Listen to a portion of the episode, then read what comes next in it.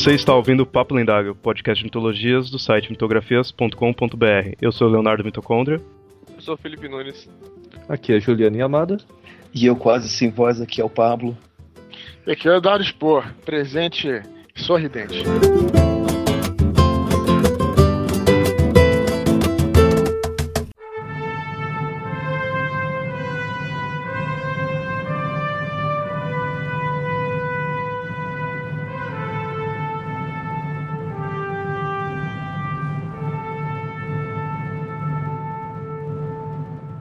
Bom, como vocês viram, ouvintes aí do Papo Lendário, a gente está com um convidado mais que especial, né? Eduardo Spor aí, autor da, do livro A Batalha do Apocalipse. E é exatamente sobre isso que a gente vai falar nesse episódio. Nós vamos aí fazer uma rápida entrevista aí com ele, ele falar aí das coisas que mais inspiraram ele a começar nessa área aí de escritor, né? As coisas que influenciaram ele, falar, e também vamos falar sobre o universo aí que ele criou do livro, né? Comparado com as mitologias e tudo mais, que ainda ou não ele acabou meio que criando uma mitologia própria, né?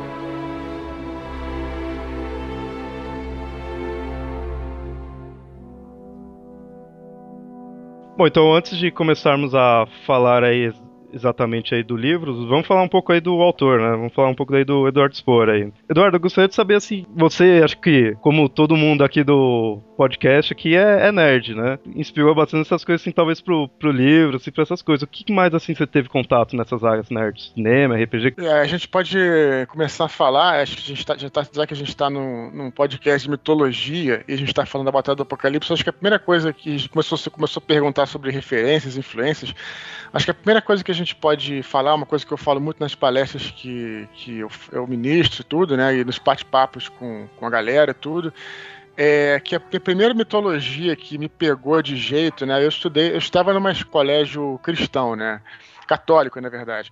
E aí é interessante porque tinha duas. É, assim, você tinha uma aula de, de ciências outra aula de religião. E a aula de religião eu não entendia muito bem, né? Tinha uma contradição entre ciência e religião. Era muito louco. Sair de uma aula e ia pra outra, né? Sempre fiquei muito interessado nisso, mas a, a tradição cristã, católica, era uma coisa que eu não entendia muito. Eu não tinha base para entender aquilo, porque todos aqueles signos estavam deslocados da minha realidade. Foi finalmente, né, quando eu, eu vi o Star Wars, né, pela primeira vez. Eu era bem criança, né, cara? E quando eu vi Star Wars, eu vi todos aqueles símbolos, aquelas, aquela jornada, aquela, aquele, aqueles mitos todos é, transpostos para uma linguagem que eu podia entender. Né? Se vocês é, devem entender isso muito bem que eu estou falando. Então, eu acho que a primeira influência que me, me influenciou a gostar de tudo isso, cara, a gostar de religião, a gostar de mitologia, a gostar de pô, de, de, de, de, até de história mesmo, assim, de, certa forma, né? Foi é, o Star Wars, cara, que foi, acho que a primeira grande referência minha mitológica que me levou às outras religiões, aos outros mitos. Acho que a gente pode começar por aí, acho interessante. Então você aprendeu religião com Star Wars? Eu comecei a ver os, os, eu comecei a ver que os símbolos, né, por exemplo, da, do cristianismo, de todas as religiões estavam também no Star Wars. Aí eu comecei a fazer um paralelo, eu comecei a entender a metáfora ah, através legal. do Star Wars.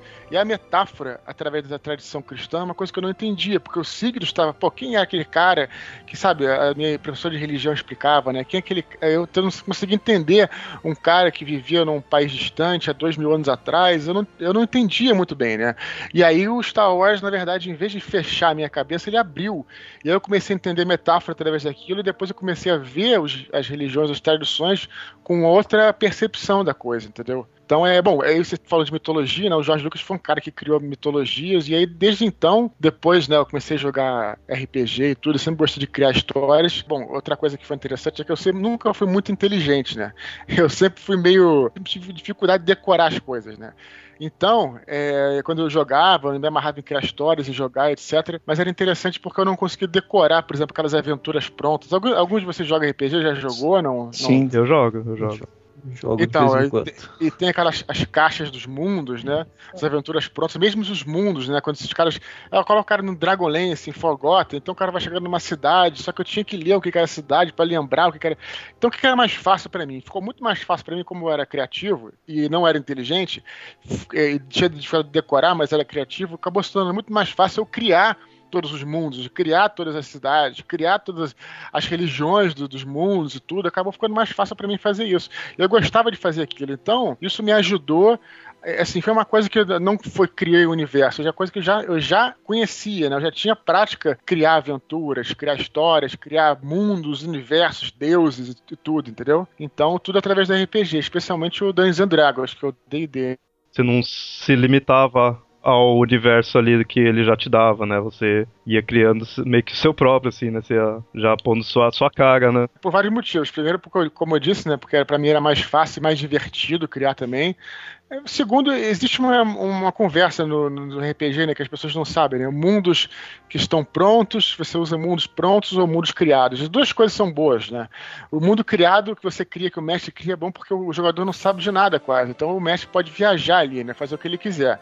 O mundo pronto é legal porque também é, é bacana. Você, por exemplo, se eu, se eu jogo, por exemplo, uma caixa lá que quem não está ouvindo pode é, o Dragonlance, por exemplo, que é um mundo de RPG, mundo de Dungeons and Dragons, eu posso falar para você, ah, eu tive na cidade tal, e você que não joga minha aventura vai falar, pô, legal, a cidade tal assim, assim, assim. É bacana também, mas fica nesse meio termo, cada um escolhe, e eu gostava de criar esses universos, essas coisas, né? É, bacana. Então foi bem RPG mesmo, e o cinema voltado só por causa do Star Wars, né? É, na verdade muita coisa, né? Pro, pra Batalha do Apocalipse mesmo, muita coisa, né? Inclusive o principal que a gente não pode deixar de falar, de referência, é o Anjos Rebeldes, o filme Anjos Rebeldes, né? Que que já, eu já gostava muito dessa temática de anjos e demônios por conta dos quadrinhos da Vertigo. Não sei se vocês aí já leram ou conhecem, mas é, desde Sandman, do New Gamer, né, até... Porque, assim, eu sempre gostei de quadrinhos. Quando eu fui é, envelhecendo, fiquei, fui ficando mais velho, aquela, aquela história de super-heróis eu, eu, passei a não gostar tanto. Engraçado, né? Foi uma coisa... E aí eu comecei a procurar os quadrinhos mais filosóficos. Então, Sandman tinha isso, né? E, bom, o Hellblazer tinha pra caramba, que foi até o Constantine. Preacher tinha pra caramba também, a Alan Moore. Alan Moore também. Alan Moore foi um dos roteiristas do próprio Hellblazer, né? Do próprio Constantine, né? Ele que criou Constantine junto com o Monstro do Pântano. Então, assim, me amarrava. Então, é... aí quando eu vi o Anjos Rebeldes, eu falei, pô, legal, uma história que eu gostaria de desenvolver. É... Aí por aí vai, é muita coisa, né? A gente pode ficar até amanhã falando de referência da Batalha do Apocalipse, né? Que é um... faz referência a muita coisa, mas acho que pode, pode destacar principalmente isso. Mas então, por ser um, uma história assim voltada a essa ideia de anjos, foi, foi por causa do filme, assim? O que que inspirou a ser anjo em si no, o principal Cara, bom, eu, eu, se, eu, sempre gostei também, né, de, a, a, independente de dar Vertigo e do Anjos Rebeldes, eu sempre gostei muito, muito de religião, eu sempre adorei religião, é engraçado, assim, desde quando tá passando o programa na televisão religioso, eu vejo, uh, assim, eu, eu, gosto mesmo, eu sempre gostei, para entender, né, quais são os caminhos que o, o ser humano, né, ele, ele, ele encontra para transcendência, eu sempre gostei de estudar isso, é, talvez por fato de eu ter contato com várias religiões, porque eu sempre viajei muito, tive essa oportunidade. Meu pai é piloto, né? E aí eu, eu tive a oportunidade de viajar o mundo com ele, de graça. Viajei em muitos lugares. De conhecer outra, outras civilizações, não, né? Outras civilizações é engraçado.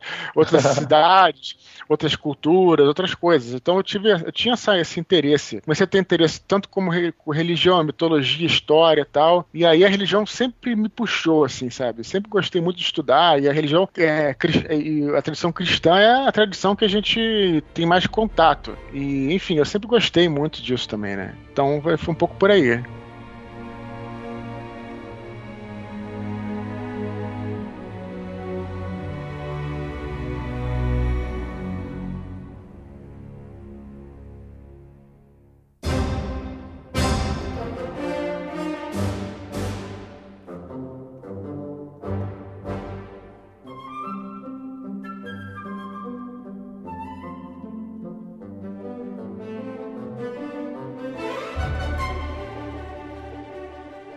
Fato de você viajar bastante com seu pai ajudou bastante nessa parte da descrição dos locais e épocas que tem no livro, que é uma descrição muito bem feita ali, né? Bem detalhado ali tudo. Depende, tem lugares que eu fui, realmente, lugares que eu não fui, né? Então, é, depende, né? Então, por exemplo, é, acho que uma das coisas mais significativas que o nego me pergunta é sobre Israel, né? A parte que eles estão em Israel hoje em dia, né? Hoje em dia, enfim, Israel atual.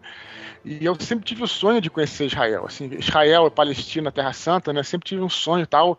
Nunca tive oportunidade, espero que eu tenha em breve. Não sei se, né? Vamos esperar. Eu tenho esse sonho ainda. é, justamente por ser o ponto de convergência entre as três religiões é, ocidentais. Sempre tive essa, essa, vontade. Como eu nunca consegui ir, eu comprei, comprava livros de viagem, guias de viagem. Tem um que eu comprei aqui, excelente. Cara, eu li os guias, tudo, assim, sabe? Lia desde as, os mapas até é, hotéis, não só as atrações, eu adorava, assim, era maluco, gostava muito. Então, eu conhecia muito aquilo. Então, eu, eu li, assim, pesquisei muito mesmo para conhecer esses lugares que. para descrever esses lugares que eu não fui. Agora, tem outros lugares que eu de fato fui. Por exemplo, Roma Antiga. Eu tive na Roma Antiga. É, Quando? Como é, como é que foi? É, regressão, vidas passadas. Nada, Olha o barulhinho nada, de Lost aí. É, nada disso, nada disso. Bom, eu tive, eu tive em Pompeia, né? Pompeia uhum. é a cidade que foi, talvez os ouvintes talvez nem todos saibam, né? Uma cidade romana. É, Pompeia e Herculano são cidades romanas que foram, na época da Roma Antiga, elas foram de, é, destruídas, na verdade soterradas pelo Vesúvio, que era um vulcão lá da região, né? E elas ficaram soterradas durante anos e muitos, muitos anos. E no, no século XVIII, XIX, se não me engano, ela foi é, descoberta, foi escavada, e dali surgiu nossa maior preciosidade arqueológica para a gente entender a Roma Antiga. E, cara, eu tive lá e é uma experiência incrível, porque você realmente está na Roma Antiga, a parada, tá, parada tá toda conservada, cara. Só não tem é, madeira, assim, tipo, os tetos de madeira, as portas não tem, mas, cara, o resto tudo, assim, super conservado. Então, é Roma, é, a Roma antiga eu conheci através de Pompeia, que realmente é uma experiência incrível, assim, você anda pelas ruas, você vê tudo e tal. Bom, Pompeia eu tive, né? O Eduardo falou de Pompeia e a gente falou de Pompeia mais no episódio de cidades lendárias, o Mitocôndria pode botar o link no post para quem quiser saber mais. Outra cidade que eu tive também, né, que também aparece no livro é Constantinopla. É lógico quando eu estive em Constantinopla na época da queda de Constantinopla, mas, mas é, Istambul hoje em dia é uma cidade que se você visita em níveis, você tem níveis, né, você tem desde as das, das ruínas da época de Roma até as ruínas é, é, bizantinas, até assim, é uma é, é troço, é uma experiência incrível mesmo. Viajar é, é muito maneiro. É, Inglaterra, né, que se fala um pouco da Inglaterra, eu tive na Inglaterra também, tive a oportunidade de conhecer os castelos, muitos deles tal. que mais? É, China, nunca tive, né? Deixa eu ver. A Babilônia antiga, na verdade, assim, é, eu conheci ela através dos museus, porque até, bom, é, tem parte da Babilônia em vários museus espalhados pelo mundo, não sei se vocês sabem, né?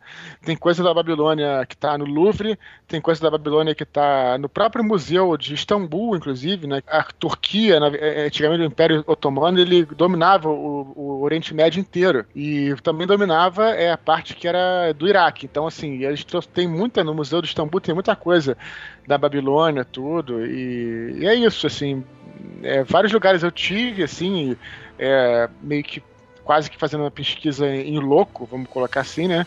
E outros lugares eu pesquisei mesmo, assim. Foi meio que uma pesquisa, assim, geográfica mesmo, né? Viajando, vendo esses locais, assim.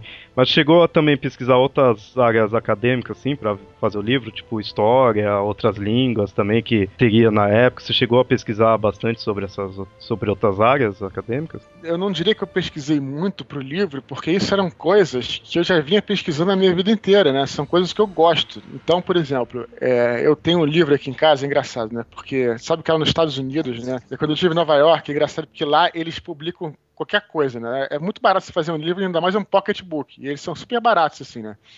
Então eu entrei numa, numa livraria lá em Nova York, tava andando, e eu falei, ah, eu, eu, eu queria, vou ver se tem uma coisa aqui, eu tenho um livro que eu queria muito, é, só que é um livro que ninguém vende tal, que é o Necronomicon, o cara, ah, que tem o Necronomicon ele me vendeu, né? Um pocketbook do, do Necronomicon, né? Que é um conjunto de, de textos, né? Assim, tem textos sumérios, tem feitiços sumérios, coisa assim. Na verdade, feitiços a gente. É aquela coisa, né? Referências mitológicas. E lá tem muitas coisas, é, muitas frases em, em, sumério antigo e tal.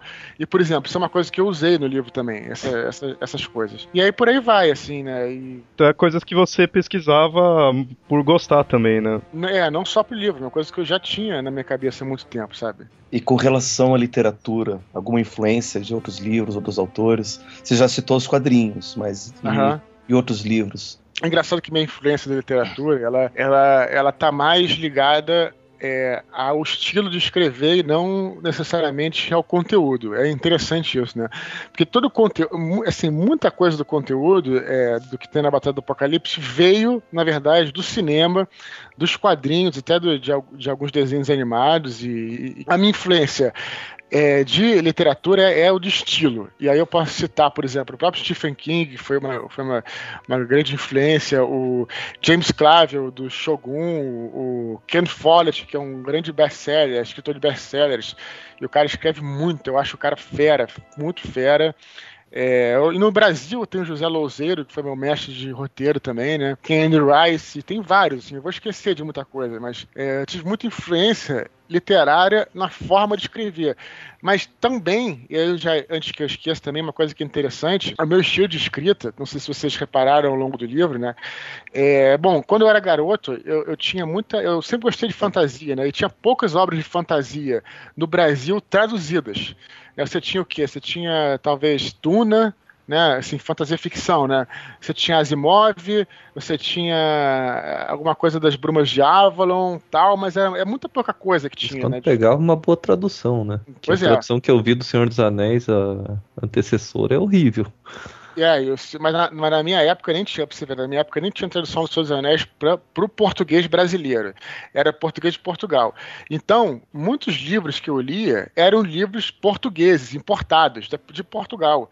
E aí, por isso, meu estilo também ficou um pouco engraçado, né? Eu tenho tentado melhorar isso, mas na, na Batalha do Apocalipse, talvez vocês vão conseguir notar algumas horas que vocês têm um pouco de estilo português, assim, né? Um português de Portugal, talvez por isso, né? Eu gostava muito desses livros, acho que os portugueses escrevem muito bem. Eu adoro litera é, literatura de Portugal, espe especialmente, sabe? Então, é, a minha influência literária foi mais na forma, tá? não tanto no conteúdo.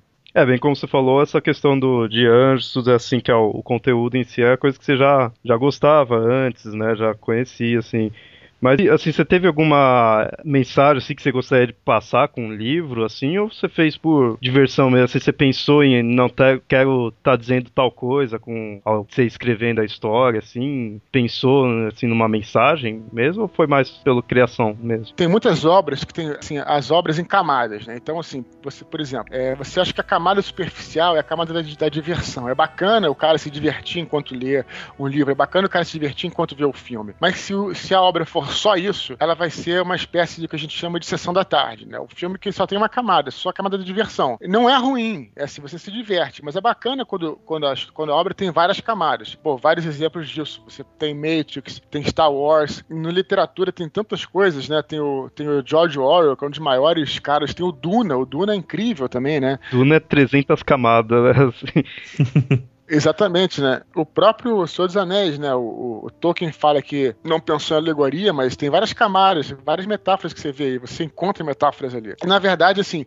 eu fui escrevendo, né? É, bom, não pensando necessariamente em uma mensagem aqui, uma mensagem ali, mas vários valores que eu fui colocando ao longo do livro e valores que eram passados por mim através dessas histórias que eu gostava, né? Então, como por exemplo o próprio Star Wars, né? Valores é que a gente, na verdade, valores que a gente sempre sabe que existem, mas sempre precisam ser é, falados e postos à, à tona, né? Eu acho que aí é, bom, o livro tem várias mensagens, né? Talvez vocês possam falar melhor do que eu, até quem leu. Mas, é, enfim, é uma coisa que, que eu tive essa preocupação em fazer o livro em várias camadas, né? Dar uma diversão, ao mesmo tempo dar uma informação histórica e ao mesmo tempo dar uma informação filosófica, dar uma fazer as pessoas pensarem. Isso é legal também. Uma coisa que eu vi lendo o livro assim é que dá muita empolgação de pesquisar sobre a parte de culturas, de, de história antiga, assim, tudo que você vai vendo, pontas daquelas civilizações, tudo aí. Você via ali falando de Torre de Babel, tudo, então aí dava curiosidade, né, de eu ir atrás e pesquisar mais mesmo, né, Real, ver como que é realmente, né, no, na mitologia, na, na história em si, né. Isso. Eu leio o livro muito na aula, coisa que eu não devia fazer, mas eu faço. Aí eu pegava na aula lendo, de vez em quando tinha o, o mitocondria falava uma coisa que me batia curiosidade, eu anotava, pra não esquecer, pra chegar assim em casa e olhar, entendeu? É, mas você falou uma coisa interessante aí, né, inclusive, porque é, é, tem coisas, né, que, que é engraçado, porque, por exemplo, a Babilônia, no caso, né, ela, ela não foi, tem, assim, tem coisas que você tem que tomar tomar certas, certas liberdades artísticas, ou ter uma licença poética, né? E antes que eu fale o que eu vou falar, eu vou dar um exemplo é, de um filme chamado Excalibur, porque ele é um filme que ele não tem nada de fiel à história a história que eu digo, a história com H maiúsculo, né? Ele não tem nada de fiel. O rei Arthur, ele viveu no século 5, 6, por aí, não é isso? Por ali, né? Por ali, na Idade Média Antiga, na, na, na Alta Idade Média. Naquela época você não tinha, por exemplo, armaduras, né, full plates, nada disso. Mas é, inter é interessante porque o filme não está preocupado em falar sobre a história, está preocupado em falar sobre o mito, o mito, né? E é exatamente isso que acontece no caso da passagem de Babel. Babel, no livro A Batalha do Apocalipse, Babel ele não é Babel histórica. Ela é Babel mitológica, ela é Babel bíblica.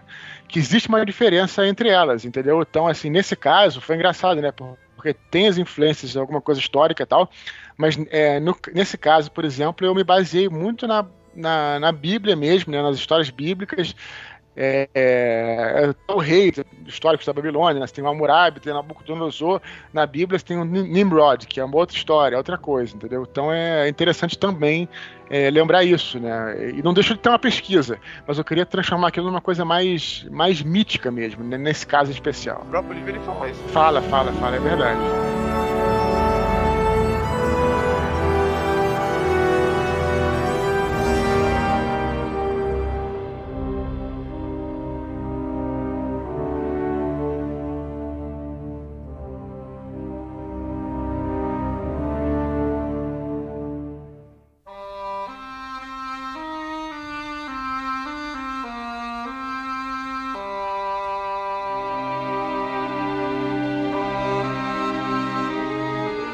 Uma coisa que acho que muitos dos fãs aí que acompanham a Nerdcast aí já viu que você fala bastante lá no podcast deles da, sobre o negócio da jornada do herói, você sempre comenta uhum. isso daí, né? É, virou o... até folclórico, né? Isso. e agora eu queria saber das influências que você teve do Campbell, né, pra desenvolver a história, assim, né? Você foi seguindo, você já estava acostumado, né, com a, a jornada foi uma coisa mais suave de escrevendo assim, saindo naturalmente, ou você pegou pra ir vendo os passos certinho, né? Na verdade, eu nunca tenho influência, né? Eu nunca, no meu caso, né, eu acho interessante você conhecer essas, essas, essas fórmulas todas, né?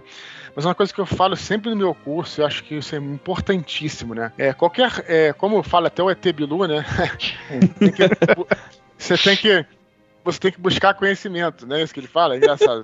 e a galera precisa entender que conhecimento nunca é demais. Então, é importante você conhecer todo. Eu falo isso no meu curso, galera. Vocês estão aqui para conhecer as fórmulas que podem ajudar vocês. Mas quem faz a história é vocês. Tem que lembrar sempre disso, entendeu? Então, assim, se a, se a, se a fórmula fizesse mágica, todos os filmes e todos os livros do mundo seriam excelentes, maravilhosos, não são, né? Então, assim, não é por aí. Então, é engraçado, porque é, quando eu conheci o Campbell, eu, assim, eu, pessoalmente, eu nunca uso a jornada do herói de forma consciente nas minhas histórias. Eu, é, eu reproduzo aquelas coisas que eu vi, que eu gostei, etc e tal, e às vezes posso até usar quando eu conto um problema. Por exemplo, ah, eu tenho o início da história, mas eu não tenho o final. Então, eu tenho o início, tenho o final, mas eu tenho um problema no meio. Então, quem sabe ali, aquilo, aquelas coisas tem que ajudar, usar as regras regras para te ajudar, não para te limitar. Isso é importantíssimo falar. Você usa como ferramenta, né? E a ferramenta não te garante absolutamente nada, ela te ajuda. É como uma máquina. A máquina não opera se você não tiver operador. A máquina não opera sem você. É você que vai fazer a beleza da coisa, a arte é você, não é a máquina. É a mesma coisa com a situação. No caso do Campbell, né, foi engraçado porque quando eu conheci o Campbell já estava mais ou menos no meio da Batalha do Apocalipse. Na verdade, eu, eu vi uma. Passava uma. O programa é, O Poder do Mito estava passando na TVE e eu vi uma, eu vi uma parada do Star Wars. Eu falei, Star Wars na TVE? Que história é essa? Que estranho. TV educativa aqui do Rio, né? Não sei se como é que é aí em São Paulo. É, e aí eu fiquei, fiquei vendo aí, entrou ele falando, ele começou a falar umas coisas do herói, e eu falei, caramba, é tudo a ver, cara, com que o com que eu uso, com o que eu faço, com o que eu acho, com o que eu acredito.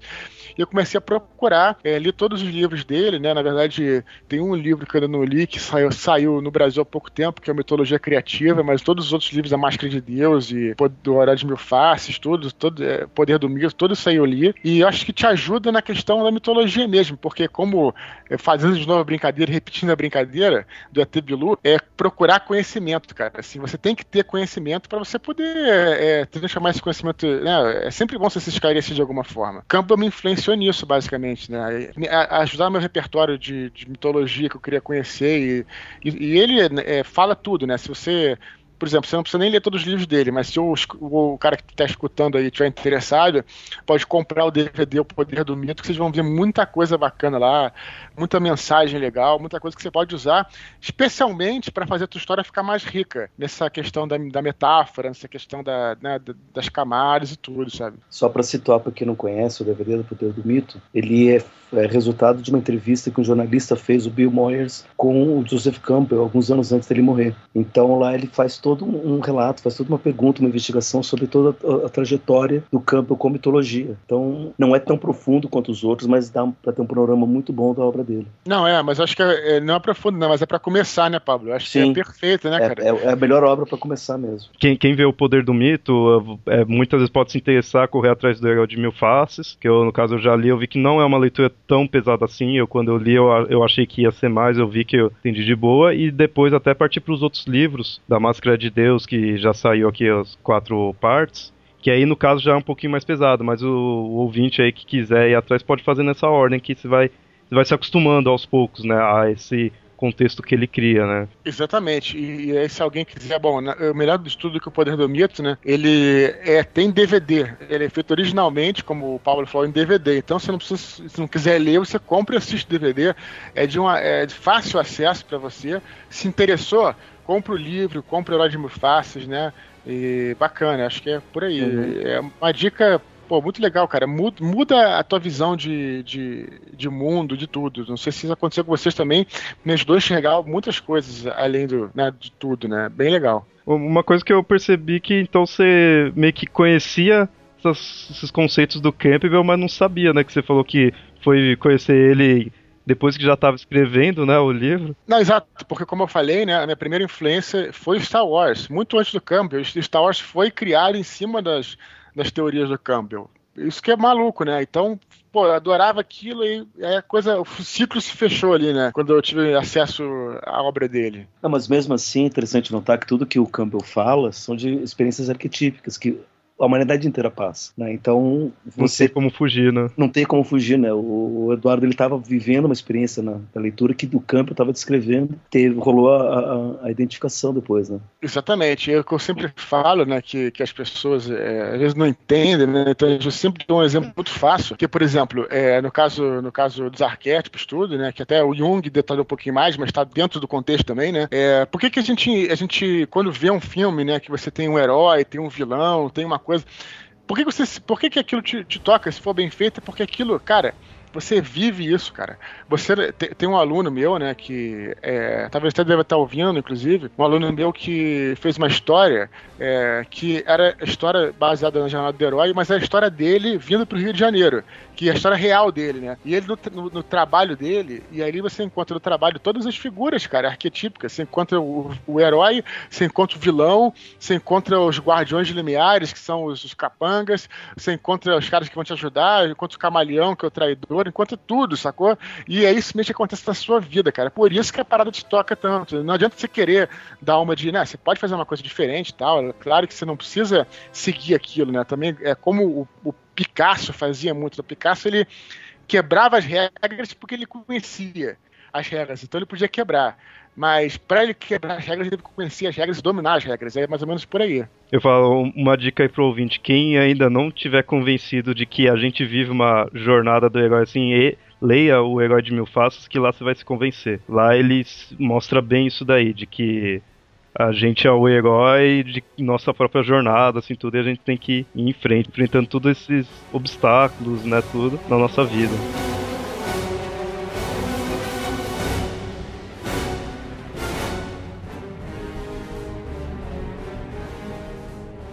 Questão também da, da jornada do herói, a gente vê muitas histórias assim que segue vai segue bem essa ideia, mostrando onde os protagonistas são pessoas simples, assim, humanos, né? Que é pra pessoa se identificar. Você vê, tipo, no Star Wars, ele era um fazendeiro, era uma, tinha uma vida mais simples, tudo depois que vai evoluindo. Mas no seu caso, você já começou com um, um anjo, né? Foi uma coisa que me chamou a atenção quando eu vi, né? Pô, o protagonista é um anjo, né? Tem alguns humanos ali, mas o principal mesmo já, já tem um poder, né? Elevado, já é uma coisa mais importante, assim.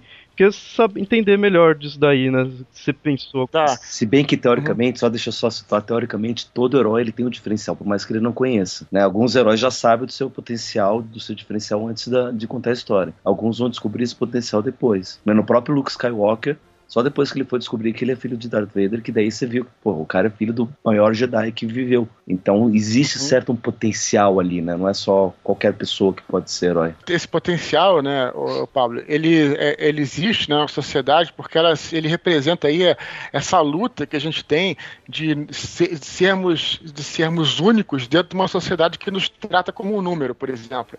E, esse é- e- e isso não é uma coisa de hoje em dia, não, do CPF de- que você tem hoje em dia, não. Isso é uma coisa que já existia muito, desde sempre existiu isso, né, cara? As pessoas são mandadas para as guerras e as legiões, 30 mil legiões, tantos legiões, mas você é o número naquilo. Então as pessoas querem se sentir únicas. Elas, é, aí o Paulo até pode falar melhor, né? A questão do ego, né? A gente se considera, né? Você vê, o ser humano é todo cheio de dicotomias, né? É, é muito com- complicado e interessante estudar sobre isso. E isso tem mesmo, que ele falou em todas as. em ma- maioria, né? A maioria dos, é, a maioria dos heróis eles se diferenciam por alguma coisa, né? O rei Arthur era filho de, filho de Uther, mas não sabia, né? É, é, é, várias histórias, né? Harry Potter, que era filho, os pais tinham morrido por ele, tudo. Todas as histórias, você, maioria você vê isso, né? Conan era, era, era descendente do, do rei de Atlântida, um descendente antigo, di- direto isso, né? O Aragorn, né? Era um dos Dúnedain, não é isso? Bom, mas aí, quanto a sua pergunta, né, o, o, Leonardo? Sobre a questão dele começar como um anjo. Isso aí é engraçado, né? Porque a gente tem aí é, um arquétipo interessante, que é o arquétipo do herói oriental, né? Assim, enquanto no Ocidente o principal herói é, é- é aquela coisa do herói grego, né? Que ele começa, como você falou, um pescador, alguma coisa assim, né? Como pra- no caso do, do Telêmaco, né? Ele começa como um cara é, pequeno, tudo próprio rei Arthur, e descobre que o pai dele, você é filho é, de Ulisses, você é filho de Úter, e portanto você vai partir nessa aventura para encontrar o seu pai, né? E a busca pelo, pelo pai é uma busca espe- especialmente interessante porque é uma busca pe- pela ascendência. De onde é que você vem? É isso que você precisa procurar dentro de você. De onde é que você vem? De onde, né? De onde todos nós viemos, né? Mas enfim, no, no Oriente, né? Um herói bem conhecido, né? E bem típico que se desenvolveu ali, esse arquétipo se desenvolveu ali pelo, pela época da unificação do Japão, é o arquétipo do Ronin, né? Que é o, é o general, né? Que é o, que é o cara que ele já começa poderoso, né? Ele já começa poderoso, mas ele é um andarilho, né? Isso aí é, uma, é bem, bem típico da- das histórias orientais, né? Que é o lobo solitário, tem muito isso, né? E aí o Ablon vem um pouco daí também, que não é, muda, né? É, questão do herói, porque ele também está no nada. Ele veio, ele tem uma ascendência, foi o que o Pablo falou, ele foi o general, mas ele começa no nada, né? ele começa na terra. Ele começa, digamos, como o Luke começa na fazenda. Então é, a, a perspectiva é a mesma aí, né? Entendi. O lado, tipo, humano dele, o lado simples dele seria esse fato dele estar aqui renegado na Terra, né? todo, todo herói ele tá fora de um contexto, ele precisa viajar para o mundo especial, ele precisa viajar, ele precisa entrar numa aventura, ingressar numa aventura. Ele estava é, num contexto onde ele não estava vivendo aventuras, né? Mais, né? Ele já estava é, na mesmice lá e ele precisa ingressar na, na aventura final da, da vida dele, né? E por que que foi necessariamente um personagem fictício, assim? Você não chegou a pegar um... Porque os outros anjos que tem lá, muitos existem Sim, mesmo. sim. Por que que você pegou e criou um específico? Não resolveu pegar um, olha, ah, vou pegar o Gabriel, sei lá, qualquer outro El, assim, baixar ali, vai ser esse personagem. Você quis criar um próprio? Pra- na prática, foi porque, na verdade, a gente, a gente tinha esse personagem que a gente jogava é, jogos de RPG com eles, né? Então já tinha desenvolvido esse personagem. Bom, isso foi ótimo dramaticamente pro livro, porque me fez é, poder fazer o que eu, eu queria com o personagem, né? Eu não tava preso. né? Na verdade, acabo, acabo fazendo o que eu quero com todos, né? No fundo. Mas é, esse personagem tinha. Eu tinha como criar uma personalidade própria pra ele. to- totalmente do zero. Isso me ajudou muito também. Acho que foi um pouco por aí. Pra ter mais liberdade ali nesses... Saber mexer melhor, né, com ele. É, com certeza, apesar de que eu poderia fazer isso com qualquer um também, né? Mas engraçado, eu quis dar uma coisa mais única, eu quis me sentir eu o personagem, meio que assim, né? Geralmente quando você cria é, um personagem principal, um protagonista, esse cara acaba se tornando seu alter ego, né, cara? Então, assim, isso é uma coisa difícil, é, que sempre tá próxima, né? O próprio já falando de Star Wars, né? Luke, Lu- George Lucas, né? O, o, o Luke era um pouco o alter ego do George Lucas, assim, como sempre é, sempre é, né? Tipo, James Bond, se você estudar a história do, do Ian Fleming, tu vai ver ali que o James Bond, geralmente os heróis são nossas histórias são é tudo aquilo que são tudo aquilo que a gente gostaria de ser né? Então, assim, então é, a gente se projeta ali. E aí, sei lá, eu, eu não, não queria me projetar, por exemplo, no Gabriel ou uma coisa assim, né? Eu queria me projetar num herói que eu tivesse liberdade de criar. E ainda nessa parte, questão você mexer com os anjos, assim, o conceito em geral de anjo, assim, vai além do catolicismo, né? O Pablo que deve conhecer melhor isso daí, que varia um pouco, assim, a ideia de cada religião, tudo, assim. Para vocês terem uma ideia, só, só para situar, vocês terem uma ideia, os anjos foram entrar no judaísmo só durante o exílio na Babilônia, que os anjos, na verdade, eram imagens é. babilônicas antes de serem judaicos. Mas para criar os anjos aí do, do universo da batalha, você focou em algum específico, mais na Bíblia, assim? Foi tentando criar o seu? Como que você fez? Foi uma salada? Como que foi? Porque eles têm uma casta própria. É, foi assim. É assim, realmente tem muitas fontes, né, sobre, sobre... Ah, então, eu tenho um livro aqui em casa que é excelente, posso até recomendar, de até hoje na Amazon, e é um livro que vale a pena comprar para se você gosta de anjos, chama The Dictionary of Angels, tá, que tem na Amazon, depois posso até te passar o link se quiser botar no post e tal, e esse livro é o seguinte, é, ele tem um apêndice maravilhoso sobre as castas, sobre os anjos caídos, sobre os Nephilim, sobre tudo, assim, é muito bom, né? E ali você vê que é como é que é engraçado, né? Que realmente existe. Aliás, também tem outro livro aqui que também me ajudou, que é um livro também de mitologia hebraico-cristã. E aí ele, ele mostra como é que tem as fontes são divergentes, sabe? Alguns que falam, por exemplo, arcanjos, isso é muito clássico. Tem gente que fala que são 10, tem gente que fala que são 7, tem gente que fala que são 20. Gente... Então, sabe, é complicado. Então eu tive realmente que criar uma, uma mitologia peguei isso, falei, ó, qual é a forma de se tornar aquilo melhor para a história que eu tô criando? Aí, ok. Aí fiz as castas, né, assim, tipo, peguei as castas que já existiam e aí mudei os nomes. Tem muita casta em português, né, que, que eles é, tem, assim, os anjos e você vai, é, os tronos, os potestades e tal. Aí, cê, bom, então tem, tem, tem que botar, padronizar. Vamos colocar tudo com o nome puxado pelo, pelo hebraico, que, o que não é hebraico, na verdade, porque até o plural do hebraico é diferente. Então, eu tive que, na verdade, foi uma, uma adaptação mesmo, tá, tá entendendo? Eu tive que adaptar, né? a questão dos arcanjos, por exemplo, é um exemplo disso, né? Acho que não tem nenhuma fonte que eu me lembre que existam cinco arcanjos, como tem na Batalha do Apocalipse. Eu precisei fazer daquela forma porque ficava. Eu tava falando de política, cara, política celestial. E se eu colocasse mais arcanjos, como é que. Não, então pra minha história era melhor que tivesse cinco. E aí eu fui é, inventando dessa forma, entendeu? Pegando as referências é, mitológicas pra me, me, inspirar mesmo, sabe? Uhum. Você pegava a referência moldava do jeito que cabia melhor no seu universo, né? Ali que você criou. Então realmente é algo próprio mesmo né? Pode-se dizer. É, claro que tem, tem influência total, né? Vem tudo daí, mas é, você tem que. Isso é uma coisa até interessante falar, porque é, eu outro dia falei assim que, que acho que, é, que quando você escreve um romance, o mais importante é a história, não é, não é a pesquisa. E aí tem uma galera que ficou meio bolada com isso, né? Que como se estivesse desmerecendo a pesquisa, e não tem nada a ver. Você acabei de falar que eu fiz uma pesquisa gigante, não é pesquisa, não é que seja desmerecendo a pesquisa, mas se você tem uma pesquisa, você não sabe transformar aquilo numa boa história, cara, você não tem um romance, você tem um livro de documentário, uma coisa assim. Então a história é importante, a trama é importante, os personagens são importantes. São os personagens que vão comunicar, vão transformar aquela coisa toda numa história que vai te tocar, etc. Entendeu? Então é, é foi isso que eu fiz. Eu precisei, né? moldar a pesquisa toda, né, é, é para é, adaptar para minha história, para que a trama ficasse boa, entendeu? Senão, né, imagina, por exemplo, se eu colocasse, coloquei mais três arcanjos, esses caras não aparecem, aí, sabe? Apesar que tem um arcanjo que não aparece, mas eu falo dele, né? Mas aí, imagina aí, confusão que ia ter e tal, e não ia ficar uma boa história, ia ficar sem, sem nexo. Então foi isso que eu fiz.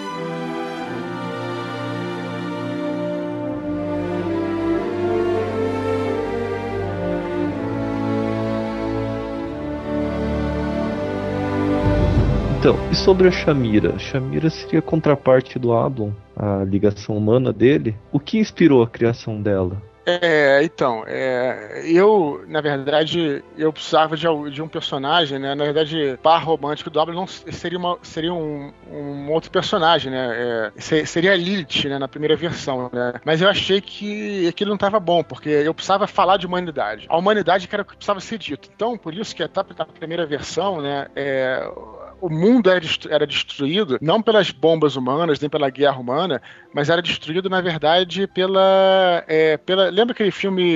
É que é aquele filme da Demi Moore, Sétima Profecia, em que ocorre o apocalipse? O apocalipse era puramente é, místico, bíblico, né? Você partiam selos e aí começavam as catástrofes, né? Aquilo era interessante, mas eu precisava colocar uma guerra entre os seres humanos para ter uma, uma, uma, uma, moral na coisa, né? Os seres humanos que estão no controle, eles que fazem, eles que constroem, eles que destroem. Eu precisava colocar isso. E a Shamir entrou, como ela precisava ser uma humana, é para ela assumir a função da mulher, né? A função da mulher, aí é uma coisa até mitologicamente falando, né? A mulher, ela é aquela figura que desperta a humanidade no homem, né? Então, você, você até você vê as figuras, por exemplo, Nossa Senhora, né? Tem a figura de Deus, Jesus, Nossa Senhora. Nossa Senhora é uma figura é, que desperta a humanidade, né? É sua mãe, né, cara? Aquela coisa que te desperta compaixão, tudo aquilo, né? A mulher é, tem essa função e, e, e, a mulher que leva, a mulher que traz o homem à vida, né, cara? A mulher que que lança o homem à, aventura da vida. Então eu precisava, precisava de uma personagem mulher, né, e humana, para que fizesse. Ela é humana por, e ela é mulher, portanto ela desperta a humanidade dele. Eu precisava desse personagem, achei que fosse muito mais condizente que fosse uma personagem assim, entendeu? Servindo talvez como um motivador para ele? A mulher é sempre motivador de, da maioria das histórias, né? Então vocês que já deve, vocês que já conhecem o poder do mito, né, sabem, né, que é, foi a mulher que ofereceu a maçã para Adão. Vocês lembram disso, né? Então ele fala isso, o câmbio, né? E aí, quando ele prova da maçã, na verdade, ele é, é, aquilo é, é tido na tradição cristã como uma coisa mais líquida, mas não é. Na medida que ele é expulso do jardim, é, é, é, a hora que começa a vida dele, começa a aventura da vida. E a mulher que faz com que ele seja expulso. Por que a mulher? Porque é a mulher que traz, traz o homem à vida. É a mulher que motiva, né? Por isso que é engraçado que é, tem essa, esses clichês, né? Que o nego fala, né? Que sempre tem a mulher, mulher refém, né? Engraçado isso, né? Na verdade, isso é um clichê. Quando é mal usado, é um clichê. Mas tem uma, um fundo mitológico nisso. É porque isso, né, cara? O cara, ele, ele não tá preocupado em, em entrar numa guerra, ele não tá preocupado em entrar numa aventura. Mas à medida que a mulher é, é raptada, é capturada, ele sente aquela coisa, né? Ele precisa. A mulher é parte dele. Ele precisa se tornar único de novo. Ele precisa voltar. E aí por isso que ele precisa resgatar a mulher, né? Então isso tem tudo uma, um porquê mitológico e simbólico por trás. É porque as pessoas às vezes têm dificuldade de entender. É isso que, por exemplo, um estudo como o estudo do Campbell, um estudo de mitologia, vai nos ajudar ajudar a entender ao longo das histórias. Outro fato também que me, me chamou a atenção é ela ser uma necromante. Isso já seria mais influência do RPG ou coisa parecida? É, com certeza, né? Então é, a maneira como a magia funciona na mitologia da Batalha do Apocalipse tem muito a ver com, RPG, com, com o D&D, né? Então tem as escolas de magia, né? Vocês que já leram o livro, vocês vão lembrar, né? Que tem a necromancia, tem é, a invocação, né? Tem a conjuração, tem todos esses essas escolas de magia que vem muito do Dungeons and Dragons, que eu achava muito maneiro também. Bom, o fato dela ser uma necromante, na verdade, é para você entender, e aí que ela fala, né? A necromancia é a arte dos mortos, mas é, muita gente acha que a morte é uma coisa ruim, mas não necessariamente é uma coisa ruim. A, a, a morte e a vida estão muito próximas, né? Então é, não existe vida sem morte. Então ela, a necromancia é interessante por isso também. Um outro detalhe importante é que tanto a Shamiro e o Apple, a relação deles é você não vê assim uma relação carnal, uma relação já explícita. Você vê uma relação ainda se desenvolvendo, apesar do, do tempo decorrido é muito longo. Essa relação também foi inspirada em alguma história? Isso é uma coisa que também é um pouco clichê, mas o que é, acho que foi legal usar, né? Que era essa ideia de que na verdade, é, ele sabia que ele era caçado, então ele não podia ficar com ela, né? Eles dois se amavam, né? Mas eles não podiam ficar juntos, né? É, tudo bem, é clichê, é, é aquela coisa do amor proibido, sempre. É, mas como é que você vai colocar a coisa, né? Eu coloquei dessa forma, e a maneira era essa, né? De, de, de você ter a recompensa no final, e a recompensa é eles estarem juntos, aquela coisa toda, que eu não quero falar para não dar spoiler, mas é, era, era importante a gente não ter essa relação durante o livro, para que essa, essa relação se concretizasse em algum momento, né?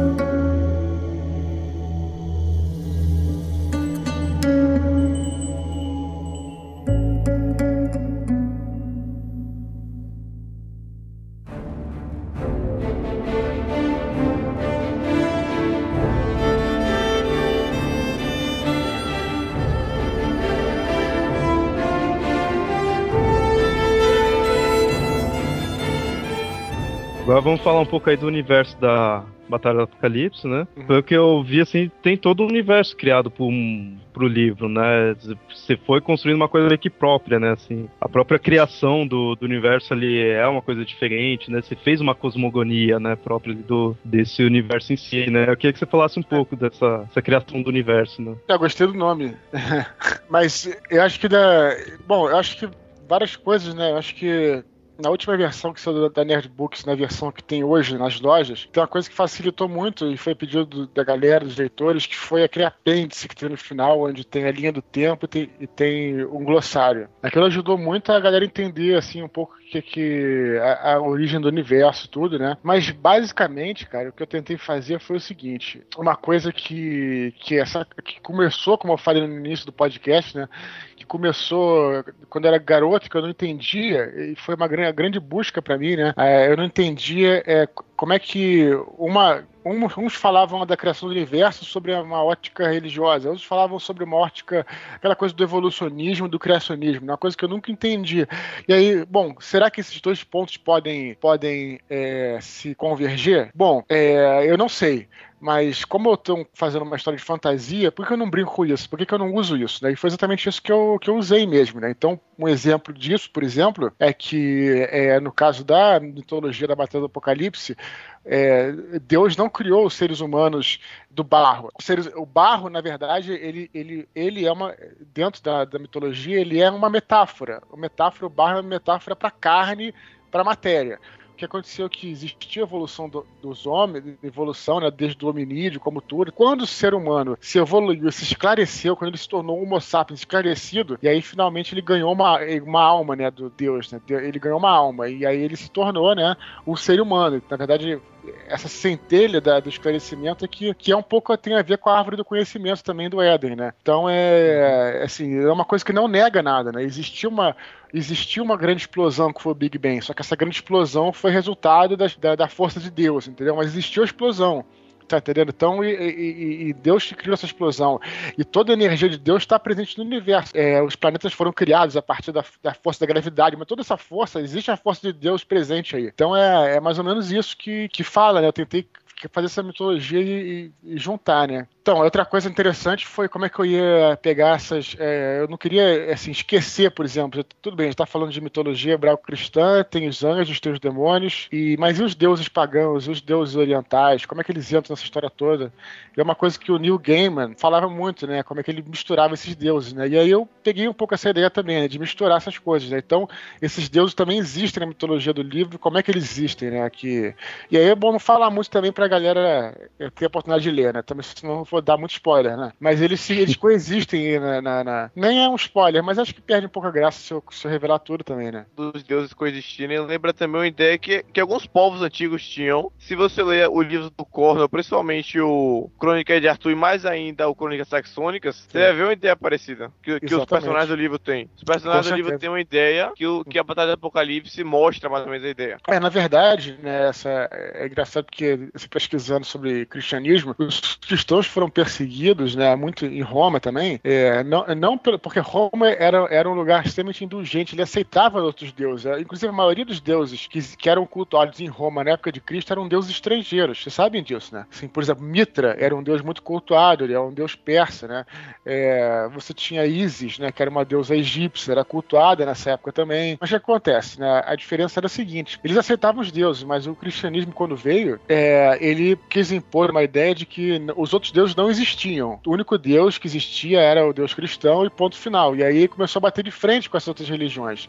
Enquanto as religiões ficavam, não, eu tenho um deus aqui, você tá ali, ok. O cristianismo veio, veio bater de frente. Então por isso que eles foram muito perseguidos também pelo, pelos romanos. Por isso também, entendeu? Então é, é isso. Mas no caso da Batalha do Apocalipse, não, é diferente, né? Então tem essa, essa conexão que não necessariamente faz vai contra a ideia do, de Deus, né? Do, do, grande Deus, né? É monoteísta, mas ao mesmo tempo é politeísta. Esse que é interessante. É, realmente, uma coisa que eu, que eu achei muito interessante quando conta a criação ali do universo foi a questão do que ele venceu, né? Uma batalha, e ganhou, e ele começa a criar. E aí, tipo, no sétimo dia, tem a coisa clássica, né? De Deus estar tá descansando no sétimo dia, e é o. A gente tá vivendo esse sétimo dia, né? Eu, isso daí eu achei muito legal essa ideia de que, na verdade, os, os dias seguiam eras. É, porque também é engraçado, né? Isso é uma coisa que, que se você vê é, na própria Bíblia e você começar a ver, né? Você consegue traçar.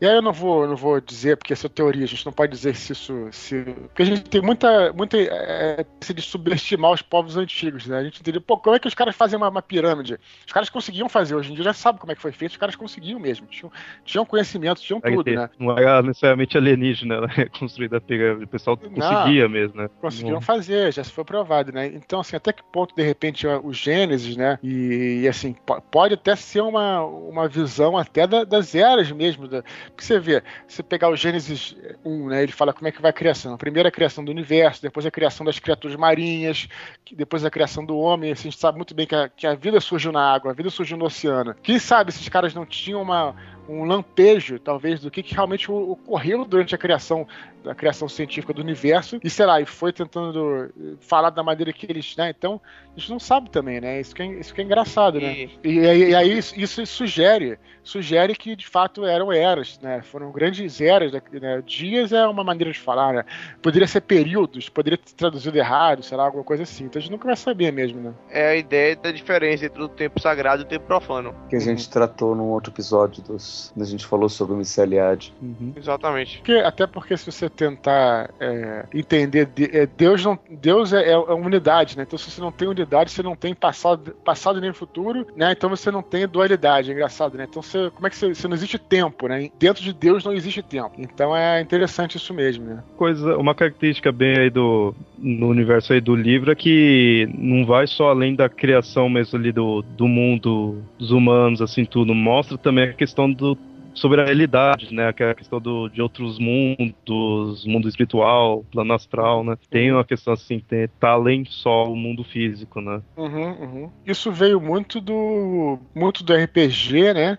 É, não só do Dungeons and Dragons, como, por exemplo, o Werewolf, que eu joguei durante muito tempo, tinha essa coisa da Umbra, né? Uhum. Dos outros reinos espirituais. Eu achava maneiríssimo isso também. O Werewolf, especialmente, tem isso, né? Todos os livros da White Wolf têm essa, um outros, outros planos. O Dungeons and Dragons também tem várias dimensões paralelas, então é, é interessante isso também. Quando eu fui ver do, ali essa questão do plano astral e os outros planos, assim, eu percebi, ah, daqui é bem estilo da Umbra, né? Que você reflexo da realidade, aí conforme você vai indo, você vai se aprofundando mais nos outros planos, né? Exatamente, Tem... isso aí.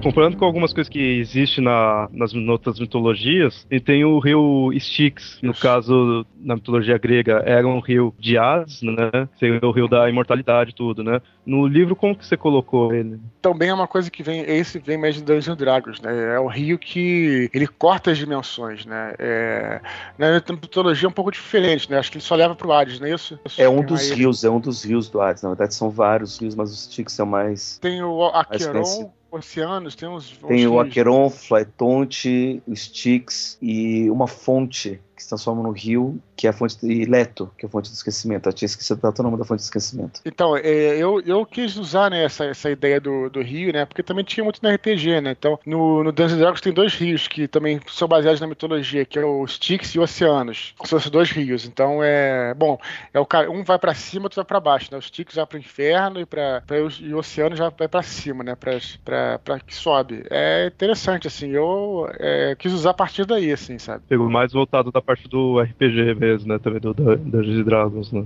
E foi principalmente lá que eu tirei essa ideia. Você coloca um easter egg quando eles estão viajando no, no rio. Eu não lembro que passagem que é, é citado que eles veem é, criaturas estranhas em outros lados do rio, né? Acho que aquelas criaturas de um olho, né? Que estão presas por correntes. Seria mais um easter egg, né? Mas só não, não foi contado por que, que elas estavam presas. Mas você sabe onde, que, que lugar é esse? Não. Me vem a memória, mas eu não faço a mínima ideia. Então, isso é um easter, é um easter egg também pra uma cidade que tem no Dungeons and Dragons, né? Que na verdade não é assim a cidade, né? Eu mudei, na, na verdade. Mas tem uma cidade, tem a mitologia do D&D, que é, é Sidel que é a cidade no centro do, do, universo, né? E essa cidade ela tem os portais para todas as dimensões. E aí, aí eu achei legal colocar lá, né? Coisa deslocada da coisa da, da, da esfera da esfera cósmica do livro, entendeu? Mas legal você ter falado isso. Agora, a ideia de rio é muito comum em, em várias mitologias, não só na grega, porque o rio é uma metáfora que é muito forte. É uma metáfora para a vida, é uma metáfora muito forte, entendeu? É, e todos os rios também eram essa metáfora porque a maioria dos, dos rios no,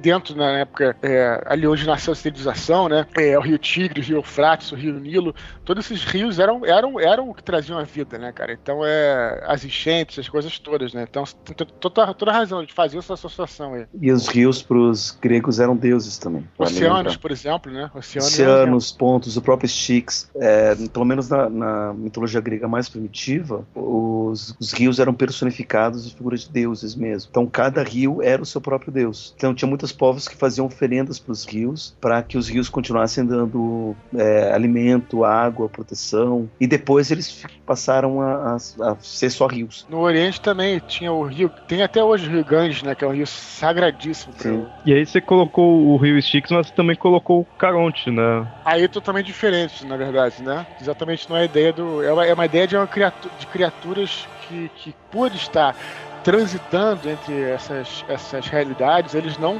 fazem parte dessa esfera cósmica, que são mistérios até para os próprios anjos, né? Isso é, é, legal porque dá uma sugestão e abre o universo para querer dizer que, bom, será que esse, esse universo onde nós vivemos ele é único ou será que existem outras esferas cósmicas, né? Então é com criaturas com energias diferentes das nossas. Tem um pouco isso também. Da ideia de tem, tem algo mais, né? Assim, pode ter algo a mais ali do que a gente está vendo, né? Ali. É, porque no, no caso do livro não é só um barqueiro, são vários barqueiros, né? Não é só, não é só um, não é nenhuma figura, ah, o cara um tal, não. É, são, são criaturas, sabe? E, e, a moeda de troca deles é justamente a essência vital, né? Dos anjos. É, é interessante também, porque eles não têm, então eles precisam se alimentar daquilo. E, e aí, no, quando a gente vê a descrição do paraíso no livro, a gente vê que é bem aquela questão de ser vários locais, né? É separado em, em vários tipos de locais ali dentro mesmo do paraíso, né? Uhum, Não uhum. sei se na, nos mitos, na, na Bíblia, assim como que é, se tem essa separação. Talvez o Pablo saiba melhor disso, se o paraíso ele costuma ser dividido, né? Na Divina Comédia, o Dante Alighieri descreve que o céu ele tem várias várias esferas. Cada esfera está relacionada a um planeta diferente, que está relacionado a características e virtudes diferentes. Né? Até você chegar nas esferas mais altas, são as esferas dos anjos, daí a, esfera do, das, das, almas puras e finalmente a esfera de Deus, que é a última esfera lá em cima. Tanto o céu quanto o inferno, né? Que é no, pelo Dante é, separa, é tipo várias partes, né? Isso, no Dante e no Inferno eles são divididos em círculos e cada círculo é de um pecado diferente.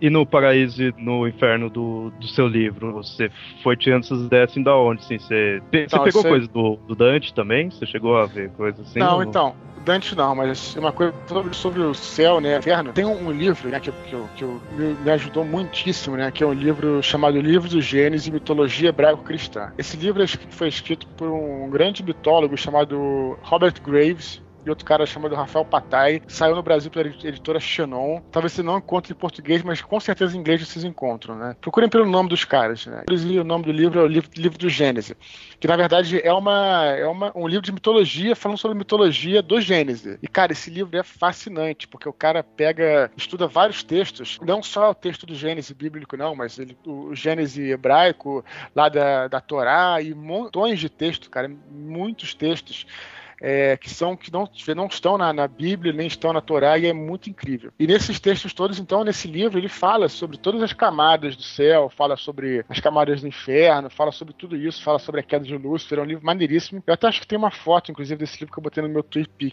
Foi, foi a partir desse livro que eu usei na verdade, muito da coisa, porque aquele livro resumia as coisas que estavam na Bíblia e em outras fontes também. É bem maneiro, cara, é bem legal. E, e desse livro, inclusive, também, outra coisa interessante, que estão lá os, os deuses primevos, né? Os deuses que lutaram contra Deus no início de tudo. Então tem a Behemoth, tem a Terrum, tem todos esses deuses aí que eu usei também pra mitologia do livro. Ah, foi daí que veio essa ideia. Foi, foi daí, foi daí. Eu acho que talvez eu já tenha visto daí, que eu, eu lembro de uma ideia meio assim.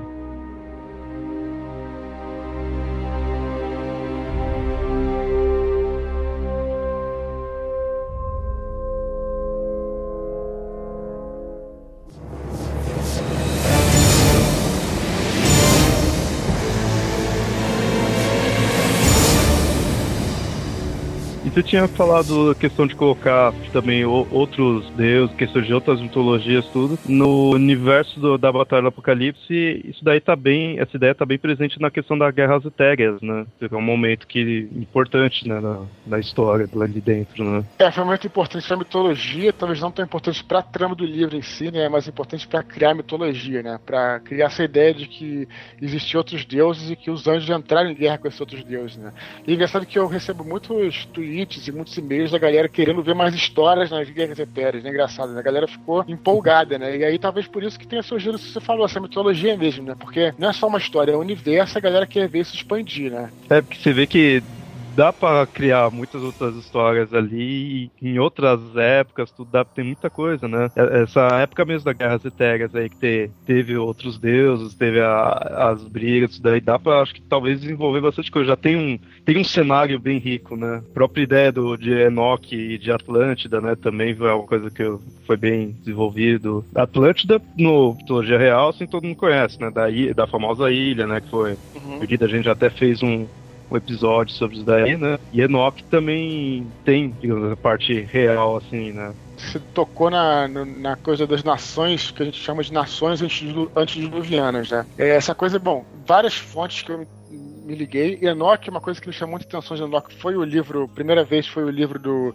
Vampire, né, do, do Robert Howard, do RPG Vampire, que fala um pouco de Enoch, né, que os vampiros teriam surgido em Enoch, segundo ele, eu acho um livro maneiríssimo, né, mas é, outra coisa que me, que assim, que sempre fui muito interessado foi Conan o Bárbaro, eu sei que se algum de vocês aí gosta do Conan. Conan, né, é, é, é interessante, porque você vê, a gente tem é, a criação, os Homo sapiens data mais ou menos da, de 100 mil antes de Cristo, mais ou menos, né? Não sei se vocês sabem dessas, dessas datas. Por aí, 100 mil surgiu o Homo sapiens. Só que a civilização humana, ela só veio se desenvolver mais ou menos há 10 mil anos atrás, por aí. Há 10 mil antes de Cristo, quando começou Egito, por aí, né? E aí tem muita gente que pensa assim, eu não sou favorável a essa teoria, não. Muito pelo contrário, mas tem muita gente que, mas é uma teoria que, que, que ajuda a, a fantasia. Muita gente pensa assim, pô, então temos 90 mil anos aí onde o ser humano existiu e nada de significativo aconteceu né, que seria toda a pré-história humana. Para mim isso está muito claro, porque é exatamente isso. Se você não tinha escrita, você não tinha como, como fazer a cultura se desenvolver, né? Então a, a escrita que ajudou isso tudo, né? Mas, mas assim, a fantasia olha isso com os seguintes olhos, fala, pô, nós temos 900 mil anos aí onde né, nada aconteceu. E aí que entra essas histórias todas do Conan, a era Iboriana, todas essas coisas todas, né? É, nessa época que teria, o ser humano teria se desenvolvido, teria acontecido um cataclismo, depois outro cataclismo cataclismo, coisas que poderiam acontecer realmente, teoricamente, não seria impossível de acontecer ao longo de 90 mil anos, de fato, entendeu? E, mas é lógico, isso é, é, fantasia pura. Mas aí eu quis brincar com essa fantasia, eu sempre fui interessado nessas nações antigas. O que, que existiria antes, antes, antes, né? E acho que isso desperta curiosidade. Não é à toa que Atlântida, até hoje, Atlântida desperta uma curiosidade humana, entendeu? É, essa ideia é clássica, essa ideia de eras perdidas, né? Assim, eras anteriores, tudo, e Atlântida é uma que encaixa perfeito. É, é, é exatamente. E, e, também como uma utopia também, né? Vamos falar assim. É que pra, pra mim eu vejo bem como aquela ideia clássica, até eu cheguei a falar no episódio de Atlântida, que é ela é quase que um. Ela simboliza aquela ideia de um mundo perfeito que tão perfeito acaba se destruindo, né? Ele possui a perfeição ali tudo, mas no fundo, no fundo tem algo que acaba destruindo ele. É uma ideia clássica. É a metáfora, a grande metáfora é essa.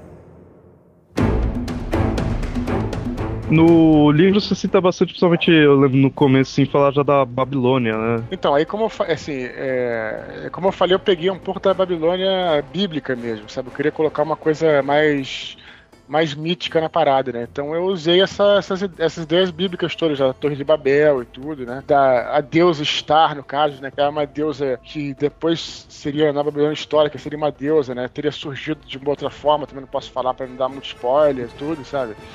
E, e como o Pablo falou, é, essa foi interessante, por, por a Babilônia ser, historicamente, né, como o Pablo disse, né, é, é um momento onde teria surgido os anjos, né, porque como é que foi historicamente o surgimento dos anjos? Historicamente, né, segundo se acredita, né, os, os historiadores e tudo, né, se acredita que os judeus estavam exilados na Babilônia e eles estavam é, achando que Deus estava longe demais deles, né, eles estavam extremamente abatidos com aquilo todo, aquela situação toda, e aí eles é, precisavam conceber criaturas que estivessem mais próximas a eles, né, que fizessem essa ponte, eles precisavam precisavam de criaturas que tivessem uma ponte para que eles pudessem falar de novo com Deus. Na Babilônia você tem alguns ídolos que são os Lamassus e os Shedus, não sei se vocês ouviram falar, que tem de cabeça de homem, corpo de animal, corpo acho que é de carneiro ou de, de, ou de leão, coisa assim, e asas de anjo. Então muitos acreditam, né, muitos história, historiadores acreditam que esses, essas figuras e essa situação é que pode ter é, influenciado a criação dos anjos, né, isso é, historicamente falando, sabe? E é interessante notar o seguinte também, que quando os anjos foram criados, foram trazidos para a mitologia judaica, para os hebreus, é, até então, até essa época da, do exílio da Babilônia, toda a tradição deles era uma tradição oral. Eles não tinham nada escrito. Até mesmo porque é, a escrita é uma coisa é, só para os sacerdotes, você não você não tinha muito registro. E a partir do momento que você estava na Babilônia, você tinha um povo sendo cativo por um outro povo muito mais poderoso. Você tinha o risco de você poder perder essa cultura hebraica caso ela não, não fosse preservada. Eles passaram a registrar no, no escrito nessa época só. Então, quando eles estavam registrando, muitas das histórias já estavam contaminadas com essas novas é, imagens e figuras que foram criadas só nessa época. Por isso que você tem no Gênesis, na criação do mundo, já nos mitos mais é, primitivos do Gênesis, você tem figuras de anjos aparecendo. Tem, tem a ver com, essa, com o fato deles terem que escrever nessa época então a escrita já estava contaminada com, com o, o, os mitos locais. É uma coisa que é interessante que eu não sei também, não sei, saberia dizer qual é a, a, origem exatamente, porque que isso aconteceu, mas é, para os hebreus, em muitas passagens, os anjos nem têm asa, né? Eles aparecem mesmo como mensageiros, e aí acho que é o Jacó que luta com o anjo, chega a ferir ele, então é, é, parece que eram pessoas comuns. Engraçado, né? Em outras situações eu não sei é, como é que foi a evolução, seria interessante estudar sobre isso, eu não tenho esse conhecimento. Como é que foi a evolução dos anjos? Eu, eu, eu imagino, é, não posso é, confirmar, né, mas eu imagino que os gregos também tenham influenciado mais para frente essa figura angelical, as ideias gregas, acho que talvez tenham, tenham influenciado. Influenciou, que eu sei, é, principalmente o São Tomás de Aquino, que escreveu um tratado sobre os anjos, né, que eu até tenho aqui em casa, bem interessante tudo, e ele fala um pouco disso. Mas como a figura vai mudando, né, é, ao, longo da, ao longo da história falando ainda então de anjo, uma coisa talvez principal assim do livro é a ideia da ira do Miguel, né? Por que logo ele, né, assim, você escolheu? Qual foi a ideia, né, fazer assim o Miguel sendo um vilão, né? É, isso tem um, uma, um porquê é, simbólico e mitológico atrás disso. Porque quem é Miguel? Miguel é o príncipe dos anjos. Não sei se vocês conhecem a tradição, né? Mas Miguel é, é o principal anjo, foi o anjo que expulsou Lúcifer do, do céu, tornou príncipe dos anjos. Miguel é o, é, o, é o anjo mais poderoso, né? O principal defensor de Deus, etc. Né? Ele que se tornou isso. Mas é, é interessante porque é, ele é como governante, na medida que ele se torna um governante, ele se torna parte de um sistema. E é aquela coisa que a gente sabe, né? Tipo, de que o sistema, ele tá sempre querendo nos engolir, né? E você precisa lutar contra o sistema. Então, Miguel se torna uma figura tal qual, por exemplo, Darth Vader, né? Porque se você tá no poder, você você tem essa, essa coisa de se corromper mesmo, né? Você, você representa o, o poder, e o poder sempre é algo, algo, o sistema é sempre algo que vai tentar te colocar nas linhas ali, como o, qualquer governo, né? Ele, você ou seu pai, por exemplo, seu pai é um bom exemplo disso, né? Os, os pais eles tentam sempre te, te, controlar, né? Te controlar perfeitamente. O sistema, o sistema, os seus pais, é que eles tentam sempre te controlar, né? E aí sendo, e aí a figura do tirano, né? Do, do, que tenta e, a, e, ele não poderia nunca ser um rebelde, né? E geralmente os heróis são rebeldes, entendeu? Os heróis são aqueles caras que é, você se torna um herói aquela hora que você enfrenta o sistema, que você enfrenta os seus pais, você enfrenta aquilo e vai viver o seu próprio, a sua própria vida, né? E como ele teve que se tornar um vilão, porque ele representa uma figura de poder, então não tinha ninguém melhor do que isso para se tornar um vilão. E esse é, é, exatamente a comparação que você faz com Darth Vader, né? É um funcionário. E daí o Ablon é o, é o renegado, né? É o que tá indo contra esse sistema, né? Os grandes heróis, como eu falei, eles são, eles são sempre são sempre rebeldes, porque não é a rebeldia sem causa, mas a rebeldia justa é exatamente o que o, que herói te ensina que você tem que ser. Você não pode. Ah, eu, eu quero. A tua família te impõe, você, quer, você quer ser médico, você vai ser advogado, você vai. Não, você não tem que ser o que o sistema te impõe, o que a família te impõe. Você tem que ser aquilo que o teu coração te leva a ser. E aí essa é a grande metáfora da coisa, entendeu? É, assim como na tua. Né, é, você está no seu trabalho, você pode seu, seu chefe pode te requerer a fazer coisas que você se sinta corrompido a fazer. E aí o que, que você vai fazer? Você vai é, aceitar isso, né? O como Luke Skywalker, né? Você vai se resistir. E essa é a grande coisa do herói, sabe? Uhum. Então Miguel ele tava, no, ele é o príncipe dos anjos atualmente, né, segundo a mitologia. Por isso que se ele era a figura de poder, ele, era a figura perfeita para ser o, o, vilão da história. E é por isso que o Campbell fala que os pais são vilões perfeitos. Por isso que o Vader é um vilão perfeito, né? Porque o pai é aquele cara que te impõe a coisa, aí você tem que ser resistido.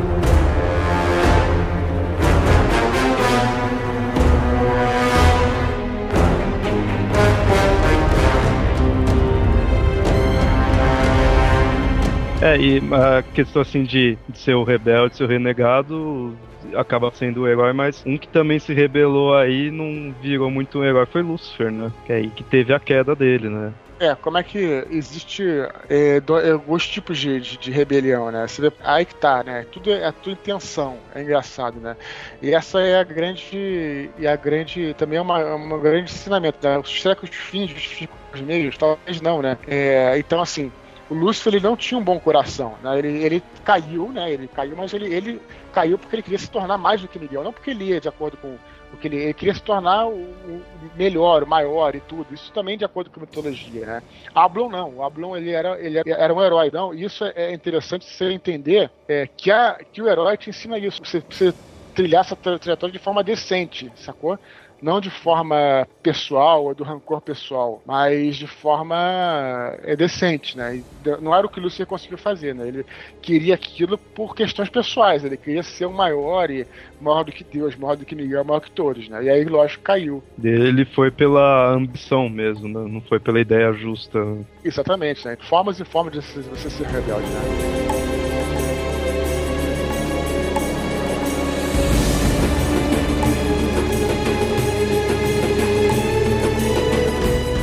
Bom, a gente falou aí como que é o, o céu, tudo como que estava a situação dos anjos, tudo. Queria que você falasse como que é a situação da Terra em si, no momento em que está passando, se passa a história do livro, né? O, apesar do livro ter muitos flashbacks, assim, o presente do livro, como que se encontra a Terra naquele momento ali? O, o livro se passa num, num, futuro, mas no futuro próximo, é, porque eu só coloquei no futuro não para ser uma coisa de ficção científica, mas para deixar a coisa, poder brincar um pouco, né?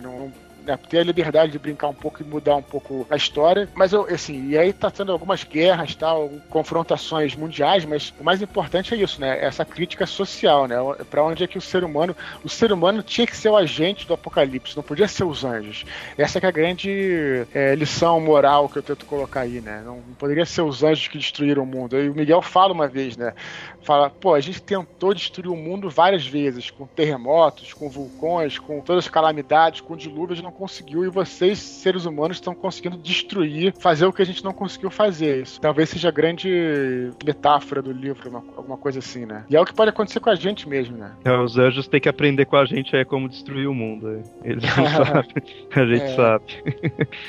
é, exatamente, isso aí. Que eu achei interessante, você criou toda aquela questão da Liga Nosso Oriental lá, tudo jun juntou os outros É, países. e, e todo mundo. E a galera fala assim, pô, cara, dá pra você fazer um, um livro só falando sobre essa parte fora dos anjos, sabe? Tipo, eu vou fazer um, um livro chamado Batalha do Armagedon. que é só a, só a parte humana da parada. Mas eu não podia desenvolver muito porque aquela história não se, pa- ia ser confuso, né? Se eu misturasse também. Eu tinha que situar, mas eu não podia misturar e falar de, né, de- Eu precisava só aquilo é um- é um background, né? Aquilo é o pano de fundo, né? É o cenário Exato, ali. É isso aí. E aí não ia ter fim o livro nunca, sabe? Eu tive que focar, né? Isso faz parte também. É, o Jorge Lucas falava que a arte de dirigir, de fazer um filme é a arte de cortar. Porque filmar é muito fácil, difícil é você montar e sair cortando o que você gosta. Tem que fazer isso mesmo, sabe?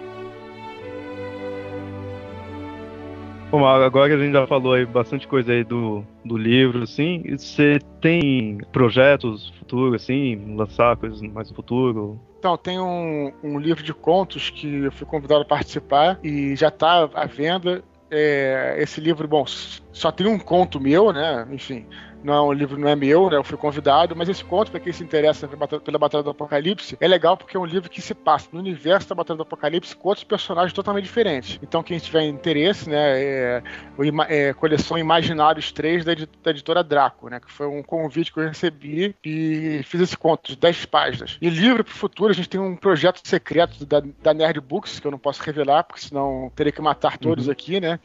E, e esse eu não posso falar, né? Que não tem nada a ver com romance, é um projeto secreto aí. E outros livros devem deve sair mesmo pela editora Record, né? No caso da Veros, da editora Record, né, que foi que lançou o livro. E aí eu quero fazer agora, tentar escrever uma série de livros, né? Não sobre a Batalha do Apocalipse, uma continuação, mas sobre. Não uma continuação, porque eu acho que o livro não merece. continu- Não, não que merece, não cabe uma continuação, mas é outras aventuras nesse universo. Como você falou, né? O, tem a mitologia, tem o universo que é rico e acho que eu posso contar outras histórias nesse universo sem entrar aquela coisa de Matrix, sabe? Que tem que ser tem que ser os mesmos personagens, tem que ser uma continuação, tudo aí que se estraga tudo, quebra o glamour do que já, do que já teve, né? E, enfim, é isso. Então, quero tentar fazer uma coisa diferente. E outro projeto é Campus Party, né? Vocês vão também, não? Opa, Eu vou. Eu vou tentar aparecer lá, sim. E então agora também deixa seu jabá, assim, site aí onde a gente pode encontrar. Bom, o jabá que eu posso fazer assim, né? é, eu não sei quando é que vai ao ar esse podcast, mas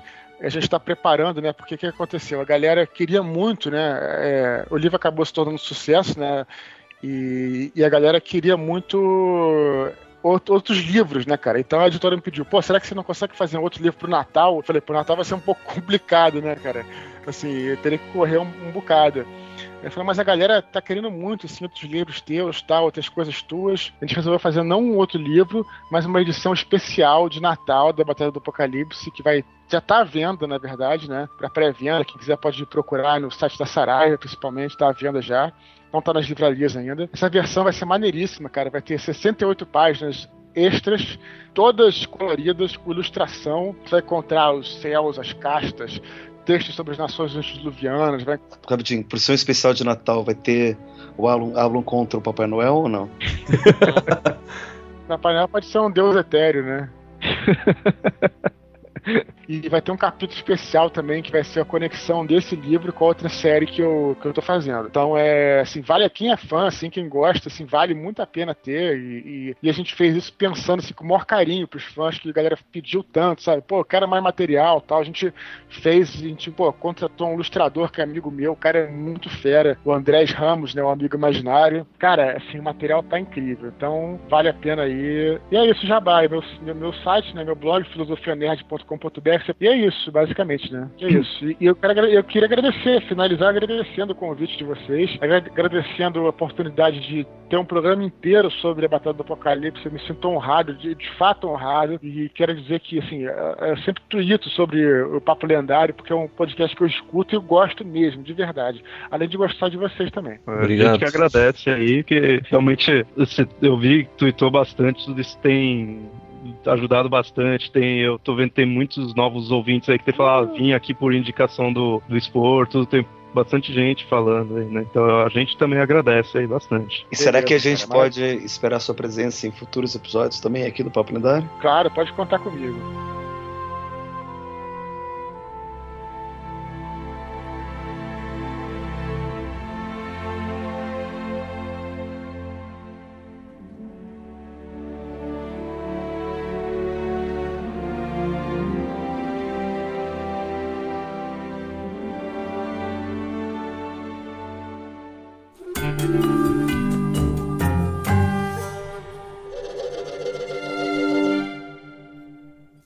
Esse foi o episódio aí do Papo Lendário, onde a gente entrevistou o escritor Eduardo Spohr e falamos aí do seu livro, né, da Batalha do Apocalipse. Espero que vocês tenham gostado aí, espero que tenha sido interessante a gente mostrar essa mitologia que ele acabou criando no próprio universo do livro, tudo. Qualquer coisa aí, deixem comentários aí no, no site ou mandem e-mails para mitografias.gmail.com. E até mais. Tchau, tchau. Um abraço.